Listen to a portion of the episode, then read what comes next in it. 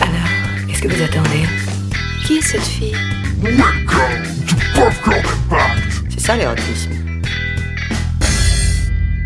J'ai faim. J'ai la dalle. Ça fait trois semaines que j'ai pas senti une présence se frayer un chemin entre mes cuisses. C'est ce couvre-feu aussi. hein. Ça me donne envie de rester chez moi et de mater des films. Mais je sais plus trop quoi. Alors je suis allée sur mon appli de podcast préféré, j'ai écouté Popcorn Impact, mais j'ai tout vu déjà. J'ai tout vu les gars. Ça y est, là, je veux, je veux du nouveau, je veux, je, sais pas, je, trouvez-moi quelque chose s'il vous plaît. Alors, hmm, je me suis mise à chercher dans les tréfonds de ma mémoire un film dont on m'avait parlé, un film, euh, un film vraiment qui avait, euh, qui avait fait parler de lui en France à l'époque. D'habitude, je regarde un peu de tout. J'essaye de rester ouverte. Je suis tellement passionnée par les films que je regarde que j'en oublie de manger parfois. Ah mince Oh, Mince Je devais aller faire les courses aujourd'hui. Tout est fermé. Il fait encore jour. Alléluia. J'ai plus rien à bouffer. Plus de pâtes, plus de riz, même plus de pizza congelée. Bon, bon, bon. J'ai envie de grignoter un truc croquant. Un truc gourmand. Un truc sucré-salé. Hum, popcorn. Du popcorn avec du caramel. Avec du caramel au beurre salé. Et oh, te lance pas tout de suite, toi. Film érotique qui saura satisfaire mes envies de soirée. Oui, j'ai bien dit film érotique pour moi ce soir. Ah oui, au fait, je me suis pas présentée. Salut, c'est Colette. Et ce soir, je vous parle d'un film érotique. Je vous parle du film Emmanuel, sorti en 1973, réalisé par Just Check-in. La première image du film renvoie sur le Sacré-Cœur. Est-ce le fabuleux destin d'Amélie Poulain? Non. Mais quoique, quand on y pense, presque. Un panneau caméra nous fait quitter le Sacré-Cœur pour arriver sur le corps d'une femme dans sa chambre, avec un tableau derrière elle, d'une femme nue recroquevillée, en position de fœtus. Emmanuel est le premier film de Just Check-in, qui était photographe. Il s'est spécialisé dans l'érotique chic et bourgeois, Histoire d'eau, Barbarella, jusqu'aux aventures de Gwendoline, In the Land of Yuck Yuck, qui enterre le genre. Ah, mais au fait, ma recette de popcorn, alors du coup, c'est quoi? Recette de popcorn, étape de préparation. 1. Faites fondre la moitié du beurre dans une grande casserole.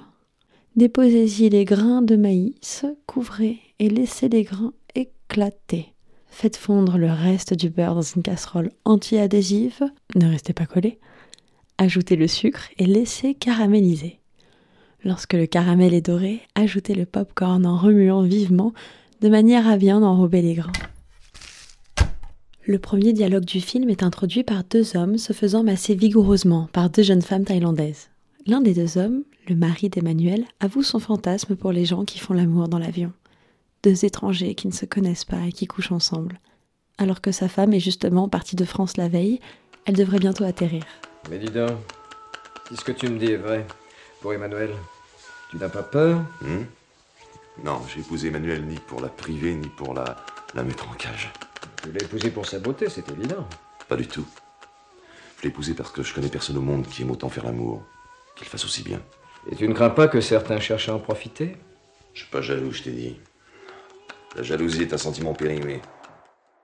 Emmanuelle arrive en Thaïlande. Elle est accueillie comme une étrangère au village. Son teint blanc et sa chevelure blonde font effet. Les enfants entourant la voiture l'empêchent d'avancer. Très vite, leurs cris deviennent stridents. Elle est choquée par ce monde qu'elle ne connaît pas. Elle se sent agressée.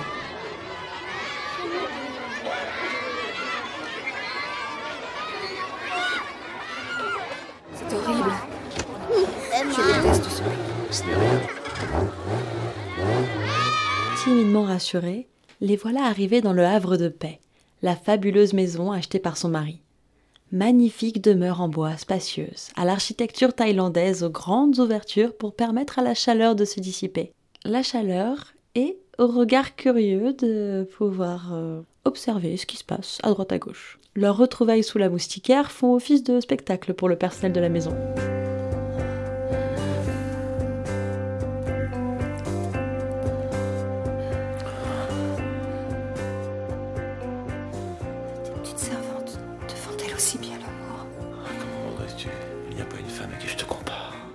Musique définit ici les enjeux qu'elle va illustrer tout au long du film.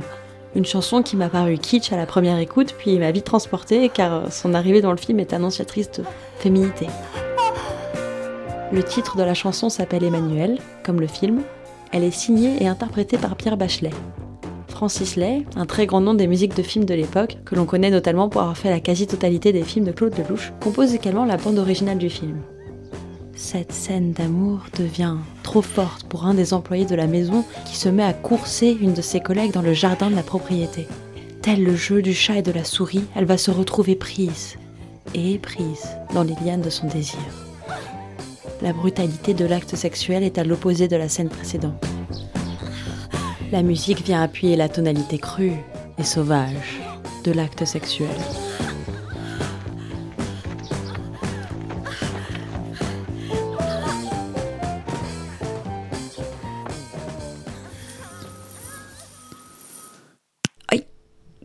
Le maïs pas cuit. Oh, pff, oh là là, comment on fait? Il y a trop d'ustensiles. Non mais je te jure, je suis perdue dans ma cuisine. J'ai l'impression d'être une femme des années 50 qui découvre l'électroménager. Ça me fait penser au pin-up de l'artiste américain Jill Green. Ces femmes peintes en pin-up qui ont l'air totalement à l'aise en train de cuisiner ou de faire le ménage avec leurs porte-jartelles et talons aiguilles. Male gaze, bonjour Avez-vous déjà entendu parler du male gaze Ce n'est pas n'importe quel regard masculin. Le concept a été théorisé par la critique de cinéma américaine Laura Mulvey en 1975. Il désigne ces plans, ultra fréquents à l'écran, où la caméra suit le regard d'un personnage masculin sur un corps féminin et le déshabille, passe au ralenti sur certaines parties de son corps, s'attarde lourdement sur ses fesses, ses seins, parfois sans même montrer son visage. Oh, c'est vous. Vous m'avez fait peur. Je fais toujours un peu peur. Vous êtes très belle. Par opposition au male gaze qui objectise les femmes, je te female gaze, écrit la romancière Virginie Despentes à l'actrice Adèle Haenel suite au mouvement hashtag MeToo. Qui est cette fille? Le female gaze propose une autre façon d'érotiser la femme. Mais alors, le female gaze, c'est quoi? Female, pas vraiment besoin d'expliquer, traduit de l'anglais euh, femelle. Gaze, to gaze en anglais, est une manière de définir la façon dont le regard se fixe sur quelqu'un ou sur quelque chose. En raison du contexte, to gaze at someone peut être employé de manière sexuelle. C'est regarder sensuellement quelqu'un, le fixer intensément. Dans le film Emmanuel, il y a une très belle scène dans la piscine où Emmanuel nage nu. On pourrait décrire cette scène de female gaze. On la voit nue dans la piscine et pourtant il n'y a absolument rien de pornographique. Qu'il est beau, le regard de la talentueuse directrice de la photographie Sylvia Panigel. Plus connue dans le milieu comme chef costumière, la photo du film est magnifique et les femmes y sont dépeintes avec une féminité naturelle sublime. Les photographies artistiques les plus mythiques du personnage d'Emmanuel qui firent entrer le personnage dans les musées furent réalisées par la photographe de plateau Irina Ionesco. Attention toutefois jusqu'où l'on peut appeler le female gaze ainsi, car Irina Ionesco est publiquement connue pour avoir fortement sexualisé l'image de sa fille Eva au cours de son enfance.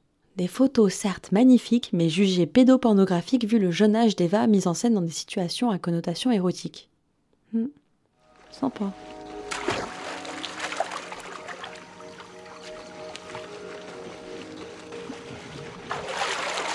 J'aimerais vous parler. Je peux venir vous voir? Est-ce que vous savez où est ma maison Oui, à demain après-midi Je m'appelle Marie-Ange. Alors, avec le maïs, je mets 40 g de beurre salé, 6 cuillères à soupe de sucre, calories égale élevé. Super C'est pas comme ça que je vais ressembler à l'actrice principale. hein. Quatrième film de Sylvia Christel, Mannequin danois, son premier film francophone. Le rôle qui lui a collé à la peau et a défini sa carrière. Mais elle en a souffert. On l'a étiquetée comme on aime si bien le faire en France, et ça a été compliqué pour elle de sortir de cette image de femme-enfant. Emmanuel est un personnage innocent. Tout au long du film, elle va faire différentes rencontres qui vont la faire évoluer en femme. Marie-Ange est une jeune fille toujours avec une sucette à la bouche, audacieuse. Elle entreprend très vite de se masturber devant Emmanuel assise dans son fauteuil en rotin. Quand Emmanuel lui demande pourquoi, Marie-Ange lui rétorque C'est que je t'ai choisi. choisi? Marie-Ange va devenir professeure de l'insouciance et de la pureté aux yeux d'Emmanuel, qui se sent irisé de préjugés quand elle la voit. J'aime me caresser. C'est bien, non? Et toi, tu aimes? Non. Tu n'aimes pas? Enfin si, mais pas maintenant. Pas comme ça. On dirait que tu as honte. Oh, pas du tout, mais je suis surprise. Tu es si jeune. Je me caresse depuis que j'ai 12 ans. Personne ne m'a appris. Ce sont mes mains qui ont découvert ça toutes seules. Je trouve ça très normal, pas toi? La question de l'orientation sexuelle n'existe pas dans le film. Toutes les femmes sont assumées bisexuelles. Quant aux orientations variées des hommes, on n'en parle pas. Emmanuelle tombe amoureuse de Bi, une femme complète qui s'assume. Bi a ce surnom car elle travaille. Ça veut dire abeille en anglais. C'est une femme indépendante. Elles vont vivre une jolie histoire et Emmanuel va lui déclarer sa flamme. Tiens, Mais l'amour n'est pas réciproque. quand j'ai vu cette cascade, j'ai pensé comme c'est beau. Eh bien, je l'ai pensé pour toi. Je te l'ai dit à toi. Une cascade, ce n'est beau que si on peut le dire à celui qu'on aime. Écoute, petite fille. Je t'aime bien. Et quand je dis que je t'aime bien, ça veut dire que je ne te veux aucun mal. Mais ça veut dire aussi que je ne t'aime pas. Tu comprends? Ce n'est pas grave. Le film illustre avec candeur et sensualité le regard d'Emmanuel sur sa propre sexualité, celui des autres qui œuvrent à le faire évoluer. Dans l'iconographie érotique, le film Emmanuel arrive après et Dieu créa la femme. Mais ici, c'est le désir de la femme qui est au centre du film, et pas la façon dont elle excite les hommes.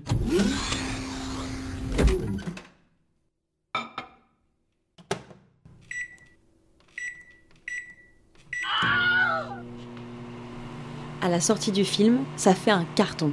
Le film en France attire 8 894 000 spectateurs.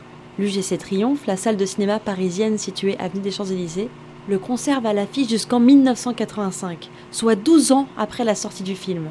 Les Japonais viennent par bus en pèlerinage pour le voir. Gros succès en Allemagne, aux États-Unis, mais aussi en Espagne avec le pays qui sort du franquisme. On compte environ 50 millions de spectateurs dans le monde. Ah, il y a le popcorn qui cuit. Ça sent bon le gras tout ça. La première affiche est dessinée par le grand illustrateur et affichiste Léo Cooper, qui nous a quittés en février 2021, qui était aussi directeur artistique du film Emmanuel.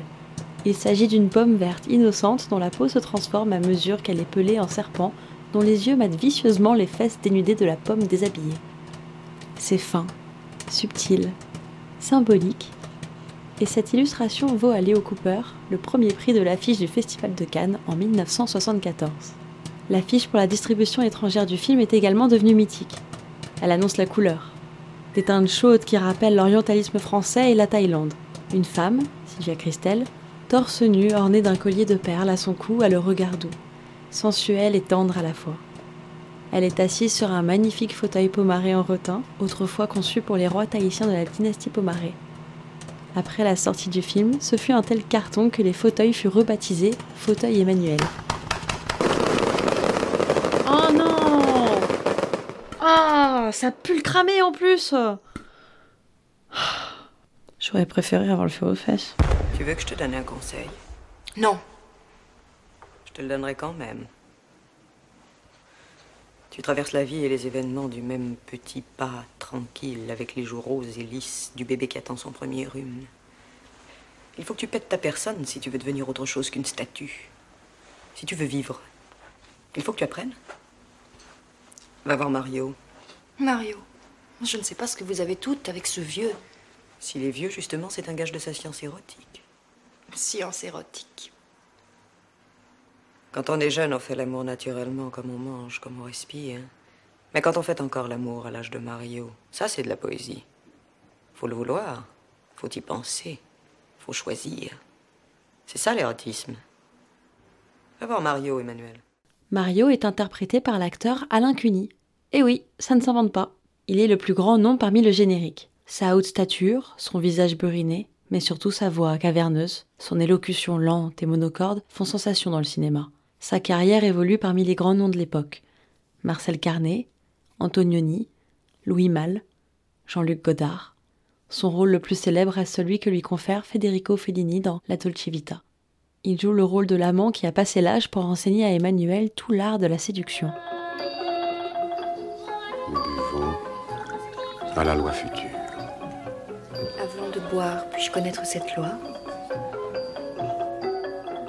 Elle proclame qu'il faut faire l'amour, sans honte et sans contrainte, que la virginité n'est pas glorieuse, que le couple n'est pas un buis à des limites, et qu'il faut faire éclater ces limites jusqu'à l'infini. Donc, à la loi future. Cuny? Hmm, accepte de jouer dans Emmanuel pour des raisons alimentaires. Il pose cependant une condition. Le vieux théoricien du vice qu'il incarne sera également un féru de littérature. Je n'ai pas peur. Bien. Il faut abolir la peur. La peur de s'interroger, la peur d'être heureux. Toutes ces peurs engendrent des valeurs d'une morale fausse. Les tabous, le conformisme, le refus de vivre. En un seul mot, le mensonge. Avant la sortie du film, Cuny hmm, essaye de passer en catimini, demandant à ne pas être trop crédité. Mais alors que le film triomphe, il se met à râler que son nom n'est pas assez gros sur l'affiche. Mario explique à Emmanuel que la monogamie n'est plus de mode et que c'est la jouissance plutôt que le sentiment de culpabilité ou la raison qui doit la guider en matière de sexualité et qu'ainsi elle atteindra un plaisir bien plus grand. Afin de lui démontrer son discours, il l'enfume avec de l'opium et l'enivre de ses mots. Ce qui importe, ce n'est pas de faire l'amour, mais comment on fait l'amour.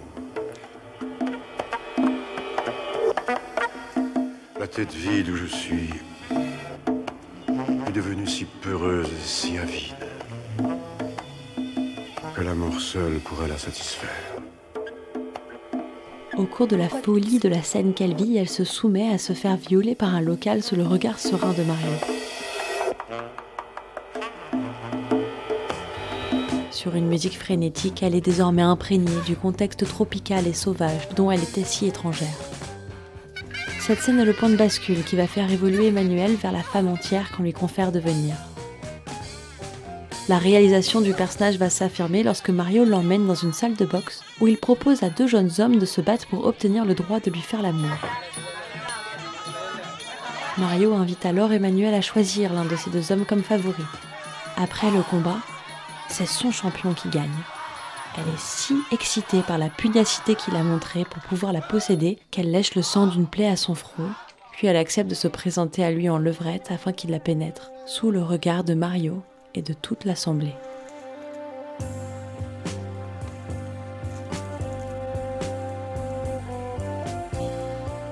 En France, en 1974, côté société et politique, c'est l'année où l'académicien Maurice Druon cède sa place à un ministre de la Culture qui entend libéraliser. On quitte l'héritage de Tata Yvonne, image du gaullisme populaire, pour promouvoir, ouvrir les guillemets, le plus jeune président, fermez les guillemets, Giscard d'Estaing. L'emballement et le foisonnement de production sont de plus en plus osés, jusqu'au porno hard. La facilité économique de production des films porno, pas de scénar ou presque, peu de technique, des scènes faciles à tourner, donc beaucoup de production avec peu de qualité, conduit à une inflation de l'offre, ce qui envahit les écrans. La population, entre fascination et gêne, est tiraillée entre les réactionnaires qui demandent une remoralisation de la culture et les libéraux qui prônent le laisser-faire. Le gouvernement Chirac choisit une voie médiane, le classement X qui sépare par les taxes les films pornographiques de l'érotisme. Les producteurs se retrouvent donc avec une poule aux d'or interdite, car le porno attire facilement, mais n'est plus assez rentable. Donc, ils décident de favoriser l'érotisme en suivant l'étendard Emmanuel. Emmanuel est une histoire d'une bourgeoise qui s'encanaille chez les prolos. Catherine Millet est la représentante de ce style. Comme elle ne travaille pas, elle s'ennuie et donc elle est frustrée. Le classique du roman érotique, donc la sexualité est un divertissement. Et pour s'assurer de ne pas faire populeux, l'esthétique est léchée, vaporeuse. Je suis fière comme le premier jour où mon sang a coulé. Le jour même de mes douze ans. Et je déteste les cons, les refoulés, tous ceux que ça fait rire comme si on les chatouillait. Le film se termine alors qu'Emmanuel, assise dans le fameux fauteuil en rotin qui ornera les affiches du film, se regarde dans une glace pour se maquiller, espérant qu'en suivant les conseils de Mario, elle atteindra enfin les sommets de plaisir qu'il lui a promis. Vous ne voulez pas de moi, n'est-ce pas, Mario? C'est une autre que je veux. Une Une autre Emmanuel. Celle que je ne connais pas encore et que vous ne connaissez pas vous-même. Il faut arriver à l'inconnu par le dérèglement de tous les sens.